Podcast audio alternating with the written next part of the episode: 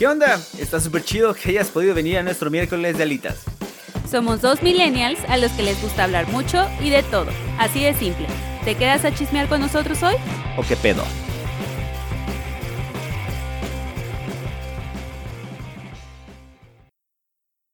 Bienvenidos al segundo miércoles de alitas. Primero que todo, buenas noches. Yo soy Cris. Y yo soy Ale. Y pues para los que estaban preguntando si éramos pareja, sí somos pareja. Los que son muy chismosos igual que nosotros eh, y que dicen que no, no lo aclaramos en el programa pasado, pero sí somos pareja. O igual nadie se lo pregunta, pero para que no quede duda. y pues esperamos que hayan pasado un puente súper a gusto y que no se hayan ahogado con el pozole. Yo no me pude haber ahogado con el pozole porque ni me gusta. Este, pero pues ya, eso a mí se me hace algo bien grosero de su parte, pero bueno. Sí, o sea, principalmente que la, hayan pasado bien y que no hayan hecho el oso, ¿no? Así de que se les cayó el champurrado o, no sé. Sí, amigos, porque pues no los queremos ver en alguna noticia en cadena nacional ahí eh, haciéndole al intento de niño héroe por estar de borrachos y querer aventarse de un balcón o algo así. Por favor, muchachos. O sea, principalmente no porque estamos en cuarentena, ¿no? ya después sí hagan lo que quieran. Pero cuídense, cuídense. Hoy vamos a hablar sobre esas tantas historias que creemos y pensamos los mexicanos, ¿no? Porque pues para algunos pueden existir el COVID, pero sí podemos creer que México va a ser campeón del mundo cada cuatro años. Ay, yo sí creo en eso. Cada, cada cuatro años sí creo que México va a ser campeón y creo que este último mundial en especial, que el golpe fue más duro, sí creía después de que le ganamos a Alemania que íbamos a ser campeones, pero y fue difícil recuperarse de eso y del final de Luis Miguel al mismo tiempo. Pero pues hoy no les vamos a dar una clase de historia, pero sí vamos a hablar de algo que también es muy mexicano. Digo, no, no estamos muy inmiscuidos en otras culturas de otros países, pero sí creemos que esto es algo que hacemos mucho aquí en México y pues vamos a hablar de las teorías conspirativas que se dan aquí en México, de los mitos que puede a ver últimamente y en algunos casos, pues de lo que viene siendo las fake news, ¿no? Y básicamente vamos a ser congruentes y este podcast va a ser en náhuatl. Deberíamos aprender a hablar náhuatl en lugar de inglés, básicamente. Creo que sí, sí me interesaría en algún momento hacerlo. Pero pues esta pandemia trae muchos rumores, eh, desinformación y sobre todo chisme, ¿no, muchachos? O sea, dentro de, esta, de estos rumores o desinformación, fake news o teorías conspirativas, está que los enfermos de COVID se les extrae el líquido de las rodillas después de asesinarlos, ¿no? Pero ustedes se preguntarán, ¿por qué solo de las rodillas? ¿Hay alguna diferencia con el, eh, o sea, entre los líquidos? Yo creo que es las, de las rodillas porque es que es lo que más nos fregamos. Porque acuérdense que uno siempre dice, ya me chingué la rodilla. Siempre andamos diciendo eso, ¿o no? Pero yo a lo que quiero llegar es, ¿por qué solo de rodillas? O sea, a los que no sepan, este líquido se llama líquido sinovial y está en todas sus articulaciones, muchachos. Y pues la neta, qué güeyes, los güeyes que, que extraen este líquido, ¿no? Porque pues entonces no están aprovechando todas las articulaciones, pues ya saquen la de los hombros, de los codos, de los nudillos, ¿no? O sea, digo, son igual que se parecen a la selección, ¿no? Le ganan a Alemania, como en el Mundial pasado, pero pues, no pueden con los del Caribe. Y también está una de las tantas teorías que se han vuelto igual populares en estos últimos meses, además de todas las veces que nos hemos eh, preparado para los fines del mundo en este año, pues es el eh, famoso 5G, ¿no? Que al parecer según estas teorías conspirativas, es una forma de propagar el coronavirus y según esto, eh, esta, esta tecnología 5G inutiliza el sistema inmune y pues... Pero amigos, hay, hay gente que se mete alcohol por la nariz, entonces pues no creo que pueden estar peor, ¿verdad? Que seguir ocupando su celular. Pues sí, o sea, la, lo que dicen eh, fuentes certificadas es que es una tecnología que va a aumentar eh, o pretende aumentar la, la velocidad, ¿no? De, del, del internet, diría, dirían, este, y bueno, eso no sabemos si va a pasar aquí porque pues vamos unos años atrás de todo lo que, de lo que llega a Europa o Estados Unidos, pero es principalmente uno uno de los de los pros que se le ve a esta tecnología. Lo que hay que tomar mucho en cuenta de del 5G es que lo que expone más son los datos, volvemos a lo mismo, eh, esto ya es algo que con lo que tenemos ya un tema bastante importante en seguridad actualmente, y esta tecnología nos va a dejar más expuestos en ese sentido, entonces creo que es ahí donde entra la parte ética de las empresas, eh, respecto al manejo de datos y nuestra responsabilidad como ciudadanos de no exponernos y leer los avisos de privacidad que sé que nos dan mucha flojera.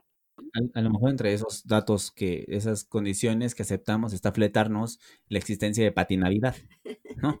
O sea, pues, ella lo cree, ella lo confirma, entonces, pues, si nuestra twister de confianza Es lo dice es es cierto, ¿no? Claro. Es que también lo dice Miguel Bosé, mi amor, pues sí. Y si lo dice él Es cierto, ¿no? es cierto, ¿no? Y digo, porque, pues, lo dice y nos invita a ir a las marchas para protestar y él no va, ¿no? Pero, pues, bueno, eh, pues, ya qué les podemos decir, ¿no? Pero bueno, ya basta de estos de estos temas y pasemos a otros muchos más importantes y relevantes, como por ejemplo ¿dónde chingados está Marcela Basteri? Eso eso sí es bien importante y también Luis Miguel nos dejó con el pendiente. Y ese sí nos ha llevado a hacer un montón de teorías de conspiración. Yo ya te dije que, de todos modos, lo que dijo Luis Miguel en la serie, yo siento que que hay muchas cosas que él hizo su propia versión y que ni siquiera son ciertas, y ya ya te lo he dicho. Para mí, la vida de Luis Miguel es una teoría de conspiración total. A lo mejor es reptiliano y ahí vienen todos los estos dobles. Ah, sí, también. No sé, o o igual, ¿será verdad que Javier Aguirre vendió ese partido contra Estados Unidos en el 2002? O sea, ¿alineó el matador? Sí lo puedo ese podría llegar a creerlo, y solo porque en el 2010, en el 2010 metió al Bofo, ¿sí? Eh, y pues hizo hizo lo mismo, o sea, no sabemos, después de no haberlo metido en las anteriores partidos, lo metió ahí, y uno no se explica por qué toma esas decisiones. Y pues sí puede llegar a creer que que es verdad. No lo sabemos, son hipótesis, pero ahí está la duda. E es difícil, ¿no? O sea, igual, a lo mejor el único responsable es Javier Aguirre, o sea, igual la Volpe llevó al Chiquis García y él no llevó a Cuauhtémoc Blanco. Entonces, es como uno uno no se explica esas cosas. Pues, o sea, es que creo que lo de la Volpe tiene más explicación, pues, porque hay que conservar la relación con la hija, ¿no? Pues, es el es el yerno y, pues, había que llevarlo, ¿no? Y, pues, ya que al final, pues, íbamos a ser campeones de nuevo. Pero, pues, regresemos a a el tema de hoy. Bueno, dentro de todo esto, pues, estos temas de mitos, leyendas, teorías conspirativas, está el chupacabras, ¿no? El Ese es el famoso, ¿no? Ese es como la teoría de la conspiración. Pero, es cierto, ¿no? O sea, en teoría, viene de Puerto Rico, ¿no? O sea, Puerto Rico creo que es su es su mejor exportación. Oye, ¿Luis Miguel de dónde viene? Pero no, Luis Miguel Luis Miguel es mexicano. Pero también viene de allá, ¿no? Sí, sí es puerto es de Puerto Rico. ¿Ya ves? Pues, ¿por qué no habría de venir el chupacabras de allá también? Voy a dar ese punto, voy a dar ese punto. No tengo cómo debatirlo, pero bueno. Va vamos a entrar como medio medio contexto histórico, como para ver qué onda. O no, nada más es el puro chisme que nos encontramos en Google. Entonces, eh, o sea, la el primer avistamiento del del chupacabras fue en el 95 en Puerto Rico, ¿no? Y la persona que que lo vio, a que se enfrentó a este a este ser paranormal, extraterrestre, lo que sea, dice justamente eso, que es parecido a un alien, un extraterrestre de baja estatura. Según vi, medía entre 1.20 y 1.50 y tenía picos en la espalda. Pero aquí es la pregunta, ¿se parece a Benito Juárez en altura? Mm, pues, creo que puede que se parezca más en altura a Benito, y me queda la duda porque, pues, le ponían la cara de Carlos Salinas de Gortari. O a lo mejor es por la pelona, ¿no? No sé, ser. no sé. O o igual, o sea, no sé, también lo combinaban lo combinaban, ¿eh? Lo era era una Confundí. lo confundían, o es una combinación entre un lobo y un coyote. También de esas veces que encuentras documentales pequeños de History Channel, que History Channel Del del History Channel. que al parecer ya no es el de la historia, y los al alienígenas ance ancestrales, que aparte es la voz de Don Cangrejo, ¿no? Y, bueno, eso es aparte, pero quiero quiero recalcar que también el chupacabras dicen que se parece a Batman, por eso es un murciélago. Y en, en el documental que vi, la persona que narraba era el mismo actor de doblaje de Batman en la Liga de la Justicia y en las series animadas de Batman. Solo es, es dato. Breviario cultural. Porque aquí les damos eh, información de calidad. ¿no? y siempre se llevan un dato nuevo. Pero bueno, en México, lo que pasa en México es que el chupacabras comenzó a hacerse popular en el 96 eh, y pues básicamente eh, Televisa y TV Azteca empezaron a difundir este rumor, ¿no? Con, le daban mucha, eh, ¿cómo se dice? Pues importancia, ¿no? O sea, tomaba un punto protagónico en las, en las noticias y, y pues se enfocaban mucho en ello, ¿no? En todo lo que se decía de las, de las apariciones. Por eso es que se empieza a las teorías de la conspiración de alguna manera que, que aclaramos, sabemos que pueden tener algo de cierto, pero también tienen bastante de, de los rumores, de los chismes, de todo lo que nos gusta agregarle, pero pues decían que tenía que ver con que se estaba distrayendo a la gente por todo lo que estaba pasando en ese momento, este, en cuestión de, de crisis, de, de, todo lo que estaba pasando en México y era una forma de enfocar la atención en otro lado. A ver, si, si tú estuvieras con Dios y tuvieras tres preguntas, en esas tres preguntas incluirías las de quién mató a Colosio ¿dónde está, y dónde está la mamá de Luis Miguel. Tal vez incluiría Ay, es que es muy difícil, ¿no? En este país hay tantas preguntas sin responder eh, o, o con muchas hipótesis que no sé cuál escogería. La verdad tendría, me voy a poner a analizar porque, porque no sé. Pero igual si se pueden más de tres, sería mejor para que no tenga que decidir eh, de tan, tan, este, pues tanta variedad, ¿no? Tanto, tanto chisme que yo quisiera. Pedro Infante realmente se escondió porque el hijo de Miguel de la Madrid era el que lo mandó matar. Por ejemplo, ahí sí también me interesa porque me lo mataron. Digo, yo no sé, a mí sí me hubiera gustado vivir en esa época solo para conocer a, a Pedro Infante. Y pues ya ni lo pude conocer ni siquiera de viejito. Pues, pero, pero sí me gustaría saber eso por ejemplo, si estaba vivo. O realmente si el Necaxa y el Atlante son los verdaderos gigantes de nuestro fútbol. Y es una cortina de humo justamente hecha por Televisa y TV Azteca. Pero esa es una conspiración, teoría de la conspiración de los cinco que le van al Necaxa. Mi papá, un amigo mío. Está bien, amigos. Miren, mientras nos escuchen más de los que les vamos al Necaxa, todo va a estar bien. No se apuren. Por favor, y queremos que en nuestras redes sociales nos manden un comentario los que también, además de estos que acabamos de mencionar, le van al Necaxa, por favor, para saber que, que se puede llenar más de los cinco asientos que, que Ale mencionó. Hoy andamos desvariando mucho, muchachos, pero, pero bueno, regresamos al, al punto. Eh, pues si quisiéramos saber todo eso, entonces, eh, Quizá de lo más reciente que quisiéramos saber es, por ejemplo, ¿dónde está la niña Polet? sí, sí, sí, perdón, o sea, no es más bien cómo murió la niña, la niña Polet, disculpen, pero no, eh, o sea, cómo murió, ¿no? Porque pues han existido igual muchas teorías, la Procuraduría diciendo una cosa, el FBI reafirmándola, em, o haciendo algunas teorías, pero no muy, no muy lejanas a lo que fue la versión final, pero pues nadie nos creemos que haya pues que estado todo el tiempo entre el colchón y, y la base de la y la orilla de la cama, ¿no? O sea, que la gente haya ido y venido y no se haya dado cuenta nunca de que la niña estaba ahí y, Porque aparte de que la buscó su mamá, su papá, la Procuraduría, el FBI, Chabelo, Anaí, el herrero, el carpintero, todo el mundo, sa, Hasta unos días después apareció. Puede ser generación espontánea. A, lo mejor esta, es la, la, la, prueba que esperaba la ciencia de que la generación espontánea sí puede crear vida y quitarla. No sabemos, puede ser, porque yo siempre me he preguntado por qué se hacen tantos moscos. O sea, como de la nada se hacen tantos moscos, ¿estás de acuerdo? Y tú no ves, o sea, tú no ves de dónde y de pronto ahí están. ¿De dónde me salen tantos primos? Que alguien me explique.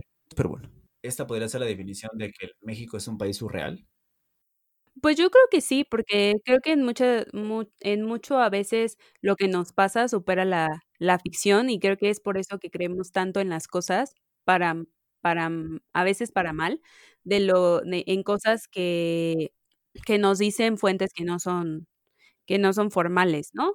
que, eh, y que creemos en la fuente de la fuente de la fuente de la fuente, que es básicamente donde se crea el, el chisme y el rumor, pero pues porque confiamos más en las, en las personas más allegadas a nosotros, en, en lo que nos mandan por WhatsApp, en lo que nos puede mandar una fuente más cercana, que pues, pues a lo mejor en lo que dice una secretaría, en lo que dice eh, algún político, alguna fuente de alguna manera certificada, ¿no? Porque nos han pasado ya tantas cosas que superan de alguna manera la, la, la realidad o que pueden ser dignas de una, de una película, que sí podemos llegar a creer que algunas otras cosas sí pudieran existir. Y además creo que también es, pues de todo, eh, México es creo que un país muy rico justo en, en historias, eh, no solamente en las eh, en la historia real, eh, sino en historias como tal, ¿no? En leyendas, en, en mitos y en todo eso, y que creo que somos bastante